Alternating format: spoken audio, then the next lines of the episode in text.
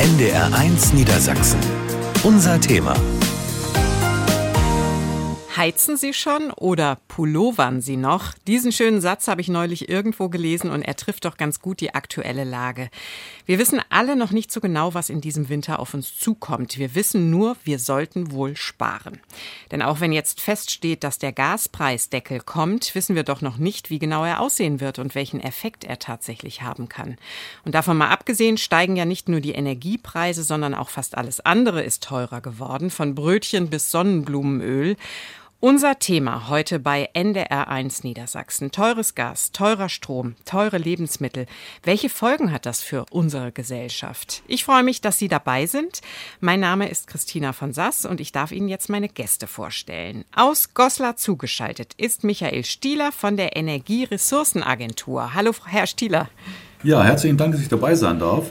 Ich bin Mitarbeiter der Stadt Goslar und berate hier in unserer Region über die Ressourcenagentur äh, Bürger, Unternehmer und natürlich auch die Kommune selbst. Genau, und Sie kommen aus dem Beraten gerade gar nicht raus. Das ist auch der Grund, warum Sie nicht extra nach Hannover gereist sind, denn in der Zeit können Sie natürlich viel besser Menschen beraten, die mit vielen Sorgen ähm, zu Ihnen kommen. Dafür haben wir vollstes Verständnis. Schön, dass Sie da sind. Ja, herzlichen Dank. Aus Göttingen zugeschaltet ist jemand, der regelmäßig unser Gast ist, Professor Berthold Vogel, Direktor des Soziologischen Forschungsinstituts an der Uni Göttingen. Grüße Sie, Herr Vogel. Hat ja schon Tradition.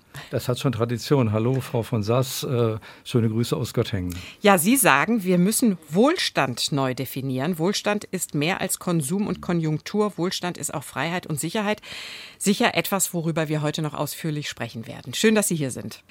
Und im Studio in Hannover darf ich Julia Schröder begrüßen begrüßen, Energierechtsexpertin bei der Verbraucherzentrale Niedersachsen und ganz aktuell sind Sie auch Projektleiterin Energiepreissteigerung. Was Sie da genau machen, werden Sie uns noch sagen. Sie waren vor kurzem schon mal bei uns hier im Studio bei einer Beratungsaktion von NDR1 Niedersachsen und Sie haben viele gute Tipps aus der Praxis. Schön, dass Sie da sind. Ja, vielen Dank für die Einladung. Ich freue mich. Und ebenfalls hier im Studio darf ich Holger Gront begrüßen, Landesgeschäftsführer des Sozialverbands VDK für Niedersachsen und Bremen. Dass die Gasumlage jetzt vom Tisch ist und die Gaspreisbremse kommt, ist schon mal gut, sagen Sie. Prinzipiell aber müsste die Politik eher denen helfen, die es wirklich brauchen, anstatt Hilfen mit der Gießkanne zu verteilen. Auch Ihnen ein herzliches Willkommen. Ja, ich freue mich auch sehr, dass ich dabei sein darf. Vielen Dank und ich bin sehr gespannt auf unsere Gesprächsrunde. Alles wird teurer. Welche Folgen hat das für die Gesellschaft? Darüber wollen wir nämlich heute sprechen. Das ist unser Thema bei NDR1 Niedersachsen. Und als erstes widmen wir uns der Frage, worauf Sie sich einstellen und ob das, was die Politik jetzt vorhat, überhaupt sinnvoll ist. NDR1 Niedersachsen. Unser Thema. Wir sprechen heute über hohe Preise und was das mit uns als Gesellschaft macht. Und zunächst wollten wir natürlich mal von Ihnen wissen, wie Sie auf die aktuelle Lage schauen. Dazu hat meine Kollegin Martina Witt sich auf der Straße umgehört. Also ich persönlich mache mir schon Sorgen, denke aber, dass ich nach der Elternzeit ja wieder arbeiten gehe und dann habe ich ja auch wieder mehr Geld zur Verfügung. Ähm, aber gesellschaftlich ist das ganz hoher Sprengstoff eigentlich, den man wirklich irgendwie ja, da muss man handeln. Weil das, es gibt Leute, die sich das einfach nicht mehr leisten können. Und das kann eine Gesellschaft spalten. Da macht man sich schon so seine Gedanken. Und die Inflation führt ja dazu, dass immer weniger Kaufkraft vorhanden ist für andere Dinge. Und äh, natürlich macht man sich da Sorgen auch um die deutsche Wirtschaft und allgemein um unseren Wohlstand. Ich persönlich mache mir noch nicht so viel Sorgen, weil ich Rücklagen gebildet habe und äh, hoffe, damit über die Zeit zu kommen. Und ich möchte mir einfach nicht so viel Angst einreden lassen, wie aktuell passiert. Es wird uns alle betreffen. Wir werden alle unser Gürtel, Gürtel ein bisschen enger schnallen müssen. Das werden wir schon machen, ja. Tja, Gürtel enger schnallen. Viele Themen waren da drin, über die wir sicher auch im Laufe der Stunde sprechen werden. Erstmal würde mich jetzt interessieren, Frau Schröder, wo Sie merken, dass Sie Ihren Gürtel enger schnallen. Ich persönlich ja, ich merke das auch. Ich habe aufs Heizen bisher verzichtet. Energiesparen ist immer noch das Gebot der Stunde bei den steigenden Preisen.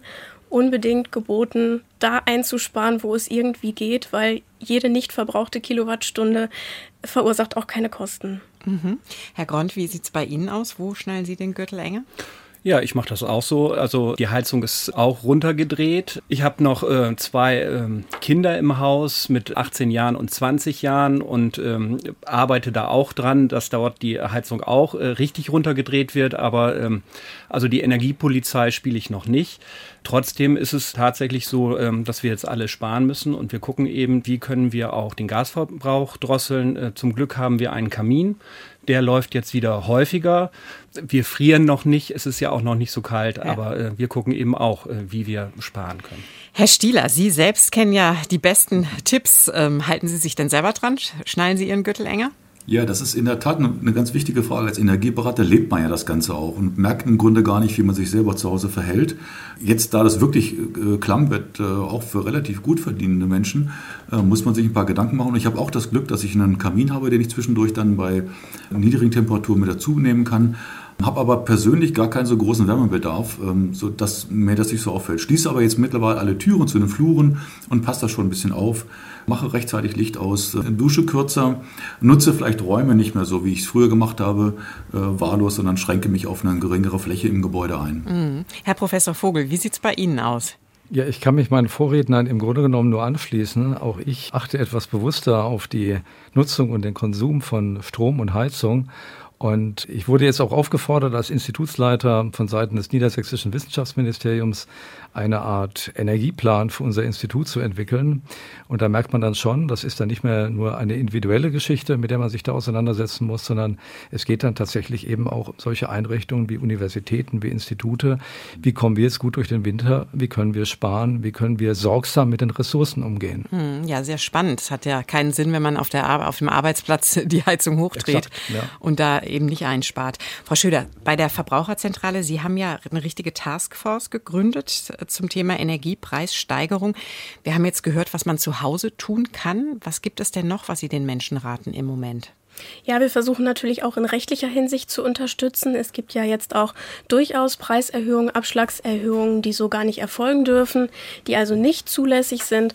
Und da versuchen wir natürlich mit Rat und Tat zur Seite zu stehen, um im Kontakt mit dem Versorger zu vermitteln oder den Menschen Tipps zu geben, wie sie hier vorgehen können in solchen Fällen. Mhm. Energieberater haben gerade Konjunktur, haben wir schon gehört von Herrn Stieler aus Goslar.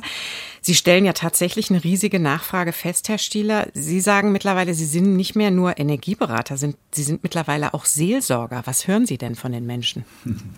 Ja, in der Tat. Es ist also wirklich so, dass, die, dass diese Last der, mit, mit, mit Mehrkosten für Energie und Nebenkosten ja gar nicht mehr im Vordergrund steht, sondern die Ängste grundsätzlich. Ich gehe einkaufen und es kostet mehr und ich habe auch Ängste, die ich einfach erkenne.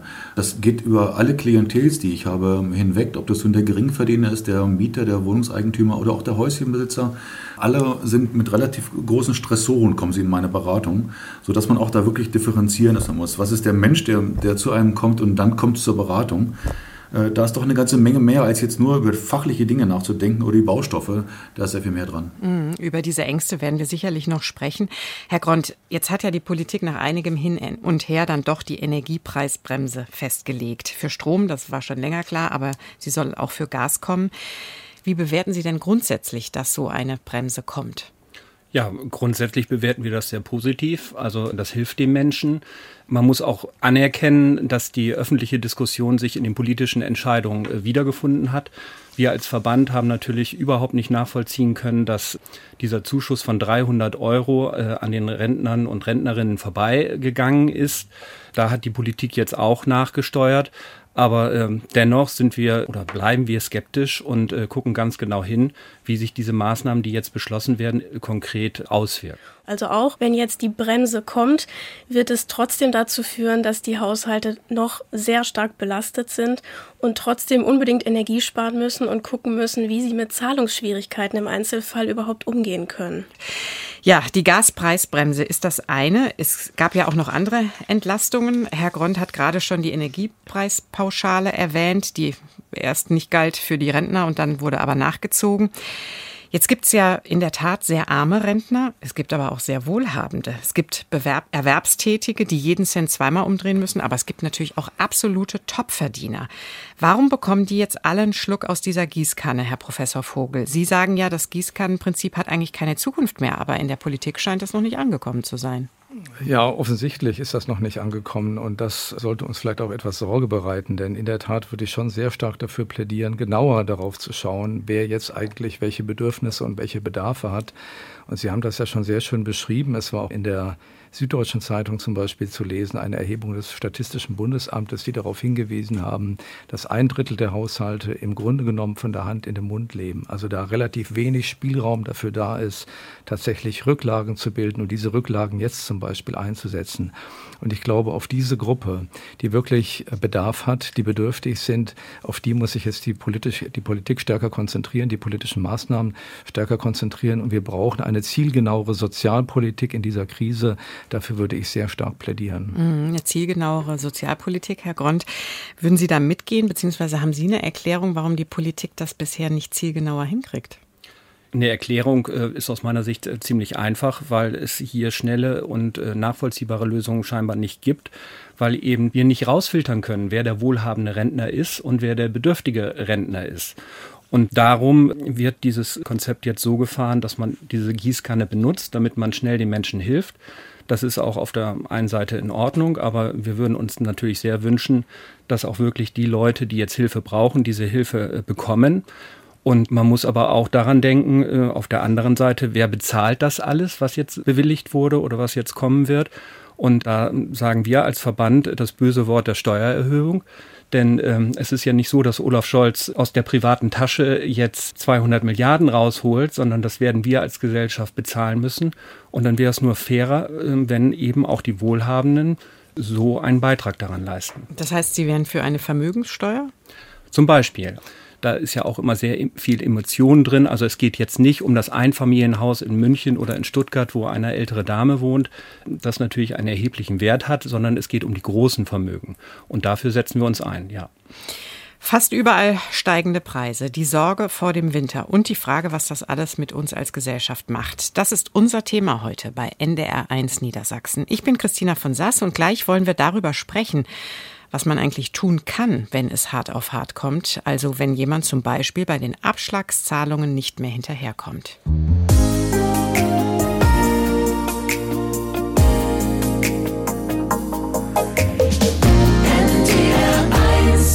Was kommt da auf uns zu im Herbst und im Winter angesichts der Energiekrise und ganz generell der steigenden Preise? Das ist unser Thema heute und ich spreche darüber mit einem Soziologen, dem Landesgeschäftsführer des Sozialverbandes VDK, einem Energieberater und einer Energierechtsexpertin der Verbraucherzentrale. Frau Schröder, was können Sie denn Betroffenen raten, die neue Abschlagszahlungen erhalten und dann wirklich nicht mehr wissen, wie sie sie bezahlen sollen? Was, was mache ich dann, wenn ich davon betroffen bin? Ja, mit dieser Frage wenden sich aktuell wirklich täglich zahlreiche Leute an uns. Also Fragen zu Energiepreisen, zur, zum Energierecht sind bei uns der Renner. Aktuell machen 80 Prozent der Anfragen aus und die meisten Leute kommen tatsächlich, haben die Mitteilung bekommen, ihr Abschlag wächst auf den und den Betrag, ein Vielfaches von vorher und wissen nicht, ob sie da jetzt irgendwie gegen vorgehen können oder nicht. Und bei solchen Abschlagserhöhungen ist erstmal wichtig, die dürfen nur erfolgen, wenn vorher eine wirksame Preiserhöhung auch erklärt wurde. Und hier gibt es auch verschiedene Ausgestaltungen je nach vertraglichen Vereinbarungen. Wurde beispielsweise eine Preisgarantie vereinbart vertraglich, dann wäre eine solche Preiserhöhung gar nicht zulässig. Herr Stieler, es steht ja dennoch außer Zweifel, dass die Preise steigen und dass uns das als Verbraucher betrifft. Es gibt ja auch viele Menschen, auch ältere Menschen, die leben vielleicht, vielleicht auch allein in einem großen Haus. Was, was mache ich denn da? Ja, in der Tat ist das, ist das wirklich, ähm, das hat die Beratung hat sich verändert. Man muss jetzt schon gucken, dass man auch wirklich berät und sagt, sagen Sie mir bitte mal, mit wie vielen Personen Sie in was für einer Fläche wohnen. Und ich stelle immer wieder fest, dass dieser Flächenverbrauch äh, einfach extrem unverhältnismäßig ist. Da sind wirklich Familien mit äh, drei, vier Kindern in einem Haus groß geworden. Die Kinder sind ausgezogen und die Eltern oder Großeltern wohnen jetzt noch im Haus. Äh, und das sind teilweise 200, 300 Quadratmeter und die haben sich eingeschränkt auf, sagen wir, 100 Quadratmeter davon und sind immer noch zu weit, also zu viel dafür. Ne? Mhm. Da muss man natürlich sagen, okay, jetzt haben sie sich reduziert auf ein Drittel. Trotzdem muss der Rest beheizt werden, sonst friert da irgendwas kaputt im Winter. Das ist wirklich eine ganz, ganz schwierige Situation. Und es hat sich auch verändert. Also ich habe jetzt natürlich ein sehr, sehr unterschiedliches Klientel. Äh, diese Geringverdiener und normale Miete hatte ich bis jetzt nicht in dieser, in dieser Ballung einer Beratung, weil die hatten bis jetzt den Eindruck, als wenn sie keinen Einfluss hätten auf die Energieeffizienz und auf den Verbrauch. Das war immer gesteuert vom Vermieter. Und die kommen jetzt heute einfach mit der Fragestellung, was kann ich denn, obwohl ich keinen Einfluss auf die Heizung, auf die Dämmung, auf die Fenster habe, was kann ich denn dennoch tun, um meine Energiekosten, äh, weniger Energieeffizienz des Gebäudes, sondern Energiekosten äh, zu senken, ob es nun Strom oder Gas ist. Also heißt es dann Abschaltzeiten, äh, rechtzeitig den, den, die Heizung runterdrehen, die Temperatur senken, gar keine Frage, kürzer duschen. Jetzt gehen wir mal ein bisschen weiter. Was ist denn mit den Fenstern? Schließen die überhaupt richtig? Gucken bitte mal nach, die Dichtung kontrollieren, dem Vermieter Bescheid sagen. Das ist eine ganz andere und neue Kommunikation, die jetzt da stattfindet. Mhm, darüber werden wir auch noch sprechen, werden wir auch noch sprechen, was man im Detail machen kann. Herr Vogel, nochmal von oben drauf geschaut, sozusagen aus der Vogelperspektive. Man spricht ja gerne von den Ängsten, auch in der Mittelschicht, vor einem sozialen Abstieg. Wenn wir jetzt hören, dass eben auch Menschen mit einem mittleren Einkommen möglicherweise Sorge haben, vielleicht auch gerade, wenn sie in einem größeren Haus wohnen. Welche Gefahr sehen Sie darin, wenn sich auch in der Mittelschicht solche Ängste breit machen? Ja, ich glaube, das ist auf jeden Fall schon mal eine richtige Beschreibung. Ich denke, das äh, trifft im Moment nicht nur die Randlagen der Gesellschaft, die Veränderungen, die wir konstatieren müssen, also die Inflation, aber auch die steigenden Energiepreise, sondern das reicht natürlich auch bis in die Mitte der Gesellschaft hinein. Abstiegsängste, auch das wurde schon angesprochen.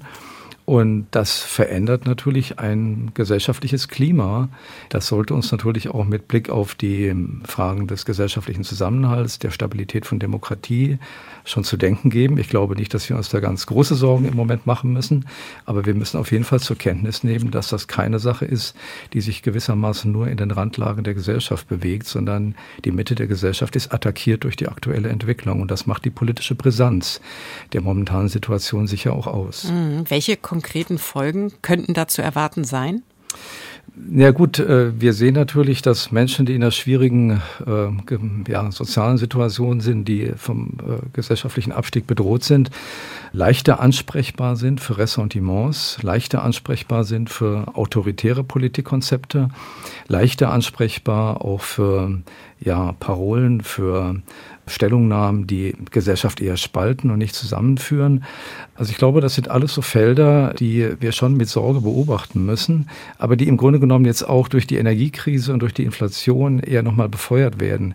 Im Grunde genommen haben wir ja schon in den vergangenen Jahren eigentlich durch die Klimakrise, durch die Pandemie unsere gesellschaftliche Verwundbarkeit kennengelernt und es gibt eben Stellen in der Gesellschaft, in der diese Verwundbarkeit sehr viel deutlicher zu spüren ist und Stellen in der Gesellschaft, in denen von dieser Verwundbarkeit vielleicht noch nicht unmittelbar die Menschen betroffen sind, aber gleichwohl das soziale Klima verändert sich und das macht was mit allen in der Gesellschaft und nicht nur mit denen, die unmittelbar betroffen sind. Mhm, das soziale Klima und die gesellschaftliche Verwundbarkeit.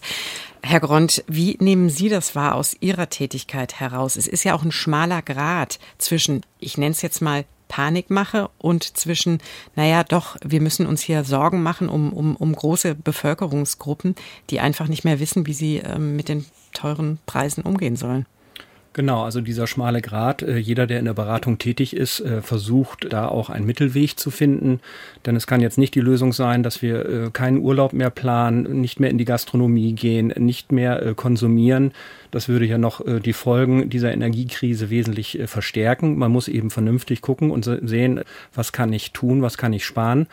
Aber wir haben das schon wahrgenommen bei politischen Entscheidungen, dass da, ich würde gar nicht sagen, eine Radikalisierung eintritt, aber zumindestens eine Politikverdrossenheit will ich das mal nennen. Also, dass die Menschen sagen, ach, es ist egal, äh, wen ich wähle, ähm, ich finde mich dort nicht wieder. Und ähm, darum ist es auch aus unserer Sicht, man muss auch mal was Positives über die Politik sagen, ganz gut, dass jetzt zugehört wurde und dass auch umgelenkt wurde, auch wenn schon von den Energieversorgern teilweise erhöhte Rechnungen zur ähm, zur Umlage verschickt wurden.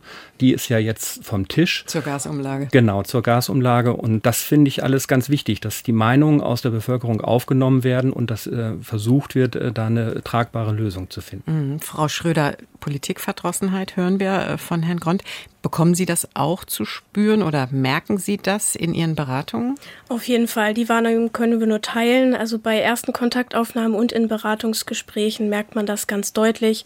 Die Stimmung ist zugespitzt, die Leute haben große Sorgen und sind zunehmend verzweifelt, weil sie einfach nicht wissen, wie sie die steigenden Preise stemmen sollen.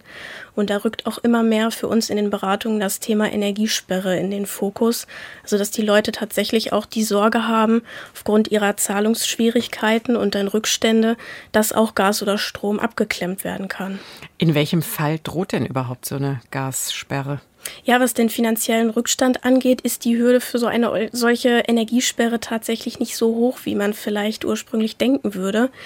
Denn bereits bei, bei einem Rückstand mit zwei Abschlägen und mindestens 100 Euro kann schon abgeklemmt werden. Es müssen aber natürlich wegen der besonderen Härte auch noch weitere Voraussetzungen vorliegen. Der Versorger muss auch über Unterstützungs- oder Abwendungsmöglichkeiten wie Ratenzahlungen informieren und die Sperre auch erst frühzeitig androhen und ankündigen. Ähm, Herr Gront, jetzt ist ja auch viel die Rede von einem heißen Herbst. Ist das wieder so ein bisschen übertrieben oder haben Sie da Befürchtungen? Ja, also das ist immer ganz, ganz schwer einzuschätzen. Ich glaube auch, dass äh, die Bevölkerung auch da ein Stück weit leidensfähig ist. Ich glaube nicht, dass große äh, Demonstrationen stattfinden werden, mhm. ehrlich mhm. gesagt. Mhm. Aber ähm, wie gesagt, es ist schwer einzuschätzen und wir haben das in der Corona-Pandemie ja erlebt, dass ein äh, bunter Mischmasch, sage ich jetzt mal, auf die Straße gegangen ist, wo wir gar nicht genau einschätzen konnten, wer was überhaupt will. Corona war das Thema, was alle verbunden hat, aber die, die Ausrichtungen waren ja sehr, sehr unterschiedlich. Mhm. Herr Vogel, wer könnte denn die Krise missbrauchen? Naja gut, ich meine, es wurde ja gerade der Punkt schon angesprochen. Wir haben es bei Corona gehabt und wir, glaube ich, haben es auch im Moment bei den sogenannten Montagsdemonstrationen äh, jetzt rund um die Energiekrise oder ich würde eigentlich fast lieber sagen den Energiekrieg, der jetzt geführt wird. Äh, ja, das, das ist im, im Grunde genommen eigentlich in der Tat eine sehr unübersichtliche politische Gemengelage, die da auf die Straße geht. Ich wäre aber auch skeptisch zu sagen, das ist jetzt schon quasi der, die kritische Masse, die für einen heißen Herbst sorgt, weil ich glaube, wir in einer Demokratie müssen auch damit leben, dass es diese extremen Positionen gibt, Positionen, die eher auf Spaltung der Gesellschaft hinarbeiten und weniger auf Zusammenhalt. Ich glaube, ähm, das ist durchaus verkraftbar, auch für eine Gesellschaft, muss auch verkraftbar sein für eine demokratische Gesellschaft. Aber gleichwohl würde ich natürlich schon sagen, die Situation, in der wir im Moment sind, hat natürlich ein hohes Potenzial, auch an dem, was wir gerade auch besprochen haben, mit Politikverdrossenheit. Und da muss Politik agieren. Und vielleicht noch ein letzter Satz, wenn ich ihn dazufügen darf. Wir haben uns jetzt ja auch schon etwas kritisch geäußert über die Politik, aber an einer Stelle wurde ja auch schon mal das Lob ausgesprochen und dem möchte ich mich gerne anschließen. Ich denke auch, dass Politik natürlich schon massiv reagiert hat, sowohl in der Pandemie als jetzt auch in der momentanen Energiekrise mit Blick auf die Frage, wie bekommen wir eigentlich einen sozialen Ausgleich in der Gesellschaft hin. Und das muss man, glaube ich, schon äh, tatsächlich auch mal positiv in den Mittelpunkt stellen. Aber davon wird auch viel abhängen, diesen Weg weiterzugehen in der Politik, denn sonst befeuert man eben in der Tat die die extremen Positionen und daran können wir für eine demokratische, plurale Gesellschaft, freie Gesellschaft kein Interesse haben. Mhm. Es ist ja auch die Rede von Wohlstandsverlusten. Ähm, Herr Vogel, Sie, Sie plädieren an der Stelle ja für einen ganz neuen Wohlstandsbegriff, der sich eben nicht nur an privaten Gütern orientiert, sondern der auch die Qualität öffentlicher Güter mit berücksichtigt. Also, wenn unsere Schulen, unsere Krankenhäuser, die Justiz, die Unis, die Polizei, wenn all das gut funktioniert, dann sind wir auf eine Art auch wohlhabend. Ja, definitiv. Also diesen Punkt würde ich tatsächlich immer machen. Ich denke, wir haben ähm, uns angewöhnt, eigentlich über viele Jahrzehnte den Wohlstandsbegriff sehr stark auf die individuelle materielle Situation zu beziehen. Also welches Einkommen habe ich, habe ich Vermögen, ja oder nein. Äh, ich will das auch nicht in Abrede stellen, um Gottes Willen, dass das nicht wichtig ist. Und wir haben über entscheidende Punkte jetzt ja auch schon in der vergangenen halben Stunde diskutiert. Aber gleichwohl möchte ich doch immer wieder in den Mittelpunkt auch rücken. Wir verfügen auch in der Gesellschaft über kollektive Güter, die unseren kollektiven Wohlstand definieren, die Sie auch gerade schon genannt haben. Und das geht bis hin zum sozialen Frieden, den wir in einer Gesellschaft haben. Aber eben auch Gesundheitsversorgung, Schulen, all die Punkte, die auch gerade schon benannt worden sind. Das sind kollektive Güter, die zum Wohlstand einer Gesellschaft beitragen. Und wir haben jetzt schon sehr viel über Sparen und über ja, Maßnahmen, wie wir uns einschränken können, geredet. Ich glaube, wir sollten, obwohl die Situation im Moment so ist, wie sie ist, dennoch auch über Innovation und Investition reden. Wir müssen in diese kollektiven Güter investieren. Da liegt unsere Zukunft. Nur so werden wir den Klimawandel bewältigen können. Nur so werden wir auch die Energiekrise bewältigen können. Ich glaube, das dürfen wir nicht darüber vergessen. Natürlich geht es jetzt im Moment erstmal darum, ein bisschen die Zähne zusammenzubeißen und tatsächlich äh, Sparmaßnahmen zu entwickeln, auch das zu kommunizieren in der Gesellschaft. Aber die Frage der Investition Investition in das, was unsere Gesellschaft eben auch ausmacht, was wir gemeinsam teilen, was unser Gemeinwohl ausmacht, das finde ich ist ein wichtiger Punkt. Also nicht nur über Sparen reden, sondern auch über Investieren reden. Mhm. Und die Chancen vielleicht, die auch kommen, wenn, wenn, wenn eben investiert wird, zum Beispiel in Infrastruktur. Herr Grund, wie sehen Sie das? So ein bisschen weiterer Begriff von Wohlstand. Ja, auf jeden Fall. Also ähm, das sind zwar also äh, Phrasen eigentlich in jeder äh, Krise steckt auch eine Chance oder äh, was man dann eben sagt, aber auch die Ökologie ist uns ja ganz wichtig äh, geworden und wir sparen jetzt richtig Energie aus einem anderen Grund eben, weil wir weil es richtig teuer geworden ist, aber es zeigt ja, äh, dass Möglichkeiten da sind. Und darum ähm, würde ich auch sagen, äh, dass wir ähm, da schon ähm, eine Möglichkeit haben, aus dieser Krise wieder gestärkt rauszugehen. Das große Problem, was ich bei unseren Mitgliedern eben auch sehe, ist, dass es jetzt die zweite Krise kurz hintereinander ist. Also diese äh, Frustration, gerade in der jungen Bevölkerung, und da spreche ich jetzt mal als Vater, das ist schon groß, wenn man jetzt überlegt, in der Corona-Pandemie äh, konnte man nicht Fußball spielen, äh, da äh, konnte man nicht zu seinem ersten Festival äh, mit 16 gehen oder äh, ähnliche Sachen. Und jetzt wird man gezwungen, äh, noch kalt zu duschen und ähm, muss andere Sachen einsparen. Reisen sind jetzt auch nicht mehr so gefragt, weil man eben nicht weiß, wie viel Geld man zur Verfügung hat. Und da müssen wir sehr aufpassen, jetzt mhm. mal aus einer anderen Sicht als äh, vom VDK, sondern eben, da muss man einfach aufpassen, dass diese Frustration nicht so groß wird. Mhm. Bei den jungen Leuten, die sowieso auch schon viel gelitten haben in den Gerade letzten Jahren. Denen, ja. Sie sagen, Ökologie ist wichtig geworden. Das ist sicherlich unumstritten, dass wir unser Leben ändern müssen. Denn Ressourcen, so viel haben die meisten mittlerweile verstanden, sind eben nicht unendlich verfügbar. Wie das aussehen kann, darüber reden wir gleich. NDR1 Niedersachsen. Unser Thema. Hohe Preise und die Folgen für unsere Gesellschaft. Das ist unser Thema heute bei NDR1 Niedersachsen. Und wir wollen jetzt auch noch darüber sprechen, wie wir eigentlich ganz konkret sparen können. Und auch darüber, wie wir uns als Gesellschaft gegenseitig unterstützen können. Herr Stieler, die gute Nachricht ist ja, man kann immer etwas tun und darüber wollen wir jetzt auch nochmal bisschen intensiver sprechen über Ihre Arbeit als Energieberater. Davor aber eben der Blick ins Weserbergland. Dort war nämlich mein Kollege Wilhelm Purk unterwegs mit einem Energieberater bei Familie Müller in Emmertal. Christian Müller ist besorgt. Er hat einen Brief von seinem Versorgungsunternehmen bekommen. Noch ist nicht klar, wie die Bundesregierung im Einzelnen die Energiepreise deckeln will. Müller rechnet jedenfalls mit drastisch steigenden Kosten. Ich könnte es sogar noch am Ende des Tages bezahlen, aber ich glaube, es gibt viele Menschen, die das dann nicht mehr bezahlen können. Das vor 22 Jahren gebaute Einfamilienhaus ist energetisch eigentlich in gar keinem schlechten Zustand. Zum Beispiel gedämmte Außenwände. Die Müllers haben auch alle Lampen mit LED ausgestattet. Vor drei Jahren kam eine Solaranlage aufs Dach. Trotzdem gibt es viele Dinge, die verbessert werden könnten. Energieberater Berthold Kater inspiziert zum Beispiel die Außenwände. Die 8 cm Dämmung sind damals eher wenig gewesen, sage ich mal. Da hätten also auch gut 14 cm vor sein können. Heute würde man in Richtung 20 cm Dämmung arbeiten. Auf dem Dach des Hauses wäre noch Platz für weitere Photovoltaikelemente. Energieberater Carter hat auch einen Vorschlag für den Carport. Dort könnten PV-Module flach draufgelegt werden. Das hätte den gleichen Ertrag, als wenn man sie äh, aufständern würde im Bereich von 45 Grad. Verschatten die Module sich aber gegenseitig oder hintereinander, sodass mit einer horizontalen Ausrichtung quasi der gleiche Ertrag erzielt wird. Die Liste weiterer Vorschläge ist lang, statt zweifach verglaste, dreifach verglaste Fenster, dann die Kellerdecke und auch die Dachbodendecke dämmen.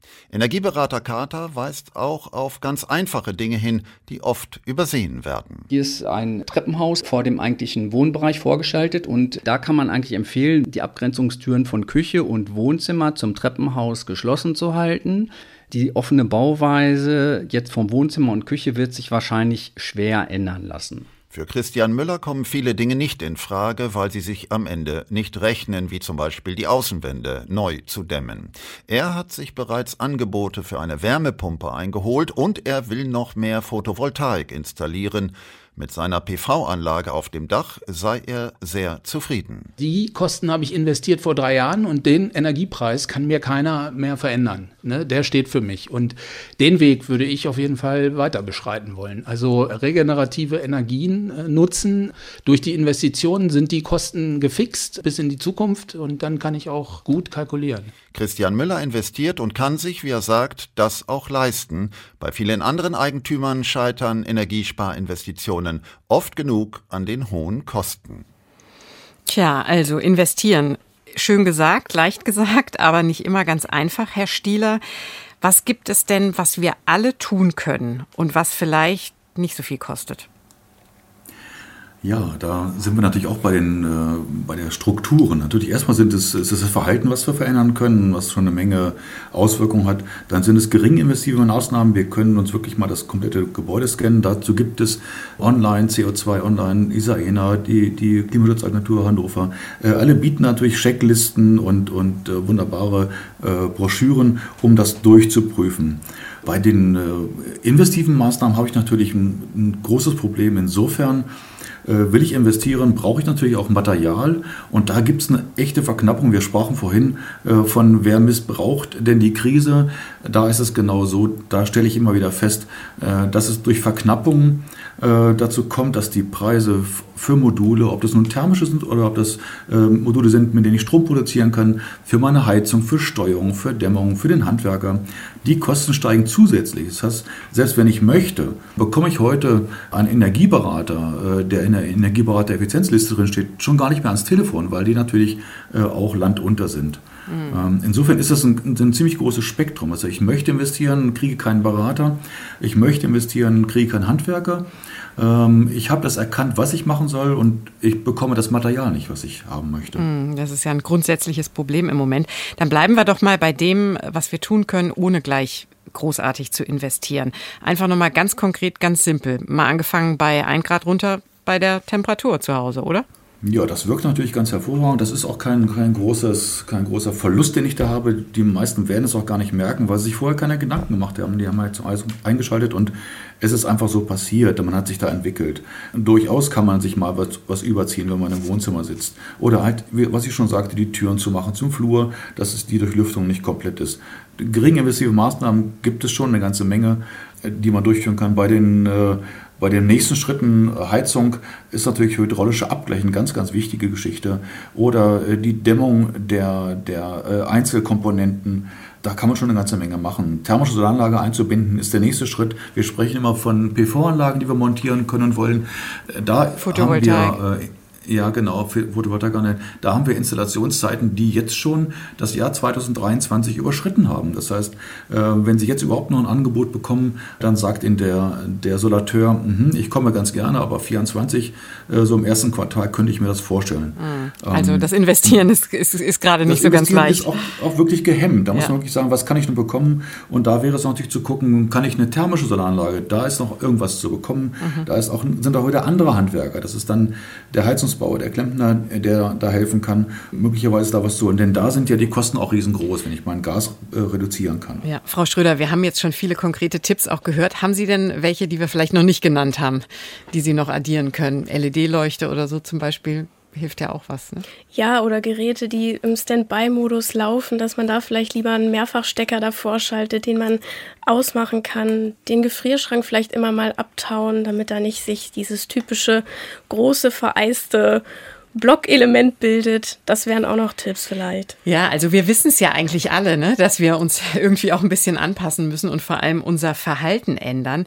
Herr Vogel, Sie sagen, zur Energiesicherheit, die wir hoffentlich auch mal wieder erlangen, gehören nicht nur Windräder und Solardächer, sondern eben auch das Bewusstsein dafür, dass wir sorgsam mit den knappen Ressourcen umgehen müssen und daraus resultierend dann vielleicht auch eine Verhaltensänderung. Wie kommen wir denn dahin? Ja, das ist die große Frage, aber ich äh, finde, wir machen ja mit der Sendung schon mal einen ersten mhm. Schritt. Ich fand das jetzt wirklich sehr gut, auch was Herr Stieler nochmal ausgeführt hat. Und ich denke, wir sollten nicht unterschätzen, dass viele Leute im Grunde genommen sich bis vor kurzem darüber noch sehr, sehr wenig Gedanken gemacht haben. Und wir eigentlich auch in der Hinsicht, also nicht nur bei der Pandemie jetzt einen kollektiven Lernprozess erleben, sondern ihn vielleicht oder hoffentlich dann auch in der Energiekrise jetzt erleben. Also es ist ja im Moment eigentlich ein Schub in Richtung Sorgsamkeit im Umgang mit der Nutzung von Ressourcen, den wir erleben. Also ein gesellschaftlicher, kollektiver Lernprozess, der dann hoffentlich auch in einem bestimmten mentalen Wandel äh, sich materialisiert, indem wir nämlich alle danach bewusster mit bestimmten Dingen umgehen. Das gilt ja nicht nur für Strom, das gilt auch für Wasser, das gilt für viele andere Ressourcen. Wir hatten Wasserknappheit in diesem Sommer als großes Thema. Und ich glaube, unter anderem solche Sendungen, das meine ich jetzt überhaupt nicht ironisch, sondern ich glaube, wir brauchen wirklich ein Mehr an Kommunikation und Information für breite Kreise der Bevölkerung. Wie können wir Ressourcen schonen? Weil im Grunde genommen sind wir eigentlich als Gesellschaft über viele Jahrzehnte ja im Grunde genommen auf einen sehr sorglosen Verbrauch und Konsum von all diesen Dingen äh, hinerzogen worden, könnte man fast sagen. Mhm. Oder wir haben uns selbst dazu erzogen, indem wir einfach kein Bewusstsein dafür hatten, dass diese Dinge eben tatsächlich knappe Güter sind und nicht völlig selbstverständlich sind. Und da, glaube ich, müssen wir tatsächlich die Energien, die gesellschaftlich da sind, die Kompetenzen, die da sind, die müssen wir mobilisieren. Und die vielen Tipps, die jetzt heute schon da waren, können da nur hilfreich sein. Ja, wir haben uns einfach keine Gedanken gemacht, muss ich äh, selbstkritisch auch über mich selber sagen sagen. Ähm, äh, Habe ich auch erst angefangen in der letzten Zeit. Ähm, Frau Schröder, äh, eine Frage noch mal rückblickend auf die Bremse, die Energiepreisbremse, auch wenn wir sie schon mal kurz angesprochen haben. Wiegt die uns denn dann vielleicht nicht wieder in so einer falschen Sicherheit? Denn Erstmal denkt man vielleicht, ja, okay, der Staat hilft ja, der Staat springt mal wieder ein. Jetzt müssen wir doch nicht so genau darauf achten, wie hoch wir die Heizung drehen. Greenpeace zum Beispiel hat gesagt, es kann ja nicht sein, dass der Staat mehr als 200 Milliarden Euro für billigeres Gas ausgibt, aber keinen einzigen Euro davon für weniger Gas. Wie sehen Sie das? Ja, das sehe ich ganz genauso. Also es ist ganz wichtig, wenn es jetzt um die Gaspreisbremse geht oder auch die Strompreisbremse, dass hier tatsächlich nur ein Basisverbrauch wirklich gedeckelt wird, der subventioniert wird vom Staat, damit trotzdem der Anreiz zum Sparen bleibt und die Leute weiterhin das Bewusstsein, was wir gerade schon angesprochen haben, weiterhin aufrechterhalten und ähm, ihnen daran gelegen ist, trotzdem einzusparen. Prinzipiell, wie können wir denn ähm, dahin kommen, dass wir verzichten oder unser Verhalten anpassen und gleichzeitig trotzdem an Lebensqualität gewinnen, Herr Stieler. Sie sind damit ja jeden Tag in Ihren Beratungen konfrontiert. Äh, sagen die Leute nicht mal auch manchmal zu Ihnen, oh, Sie haben ja Ihre Ideen, die, die, die, die, da müssen wir immer äh, uns einschränken und, und mehr frieren und mehr verzichten. Was sagen die denen? Was sagen Sie ja, denen dann? Verzichten ist ja relativ. Also wenn ich einen Standard mir angewöhnt habe und habe gar nicht drüber nachgedacht, dann, dann habe ich den und alles, was mir weggenommen wird, was ich weniger machen muss, ist dann schon erstmal ein Aufschrecken, so von wegen, ich muss mich einschränken, warum auch immer. Ich denke aber, dass wir müssen, müssen Wohnen neu denken, in, in jedem Fall. Ne? Wir sind ja auf dem Weg, äh, auf dem richtigen Weg, dass man sagt, Kompaktheit, äh, dass man einfach auch andere Wohnsysteme ausprobiert. Das hilft jetzt den Leuten, die einen Altbau haben, die ihr Häuschen gerade gebaut haben, ähm, nicht wirklich heute und morgen weiter, aber auch für die müssen wir ja irgendwas bereithalten, dass man sagt, für die nächste Generation, da kann eben dieser, dieser sorglose Flächen- und, und äh, Material- und Effizienzsorglosigkeit äh, kann nicht so weitergehen. Das ist gar keine Frage. Mhm, sind wir wieder bei dem Bewusstsein angekommen, dafür, ja, dass sich was, was ändern muss. Herr Vogel, was ja auch hilft, Zusammenhalt in ja. der jetzigen Situation. Wie kann, wie kann der denn gelingen? Definitiv. Also das Stichwort des Zusammenhalts oder der Solidarität ist natürlich äh, ein ganz zentrales in dem Moment, wenn wir auch so diese Punkte jetzt diskutieren in dieser Runde, weil ähm, wir ja schon auch, glaube ich, ein Bewusstsein dafür brauchen, dass die Dinge, die wir jetzt im Moment tun, also sorgsam mit Ressourcen umgehen, das machen wir ja nicht nur für uns selbst, sondern das machen wir auch für die anderen. Also das machen wir quasi zum Nutzen von uns allen. Und ich glaube, das ist nochmal ein wichtiger Impuls, den man auch politisch kommunizieren muss. Also es geht ja nicht nur um den individuellen Verzicht, sondern es geht ja in dem Zusammenhang eigentlich auch darum, Solidarität zu zeigen. Wir wollen jetzt eine Energiewende tatsächlich hinbekommen. Wir wollen uns unabhängig machen von russischem Gas. Und dazu sind bestimmte Schritte notwendig. Und ähm, ich glaube auch, dass dieses Solidaritätspotenzial gesellschaftlich tendenziell vorhanden ist. Und ein ganz wichtiger Punkt dabei ist, glaube ich, dass wir diese Prozesse von Solidarität und Zusammenhalt nochmal sehr viel stärker vom Lokalen her denken. Ich glaube, ich habe gerade gesagt, die Politik muss das kommunizieren. Das klingt dann immer so ein bisschen top-down. Also man muss von oben runter erklären, was jetzt eigentlich die, äh, die nächsten Schritte sind. Äh, das ist sicherlich richtig, aber wir müssen auch gerade im lokalen Zusammenhang, glaube ich, deutlich machen, was sind eigentlich notwendige Veränderungsschritte. Gerade wurde das Thema Bauen angesprochen, das Thema, wie wollen wir wohnen, wie wollen wir Verkehrskonzepte, Mobilitätskonzepte bauen. Das sind ja alles Punkte, die vor allen Dingen im lokalen Raum ihren Stellenwert haben und dort entwickelt werden müssen. Ja, der lokale Raum, die Region, da wo wir leben, wo wir einen Unterschied machen können, wenn wir eben vor Ort solidarisch solidarisch sind. Das ist alles spannende Punkte. Wir sind schon fast wieder am Ende angelangt. Bleiben Sie noch dran, gleich hören wir uns nämlich nochmal.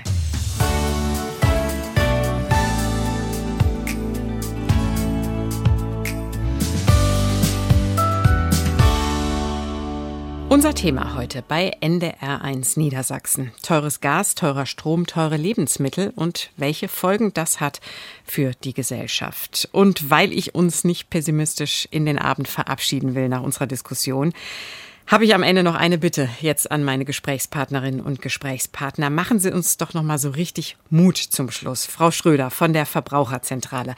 Auf was können wir denn eigentlich bauen im Moment? Ja, es ist jetzt ja beschlossen worden, die Gaspreisbremse, die Strompreisbremse werden kommen. Es werden Entlastungsmaßnahmen auf uns zukommen. Das heißt, optimistisch bleiben, dass wir auch durch diese Krise nach den Krisen, die wir schon überstanden haben, durchkommen werden und niemals scheuen, sich Unterstützung zu suchen, wenn es wirklich mal schwierig wird. Lieber einmal zu viel um Hilfe bitten genau. als zu wenig. Herr Grond, Sie sind der Landesgeschäftsführer des Sozialverbandes VDK für Niedersachsen und Bremen. Machen Sie uns doch auch mal Mut.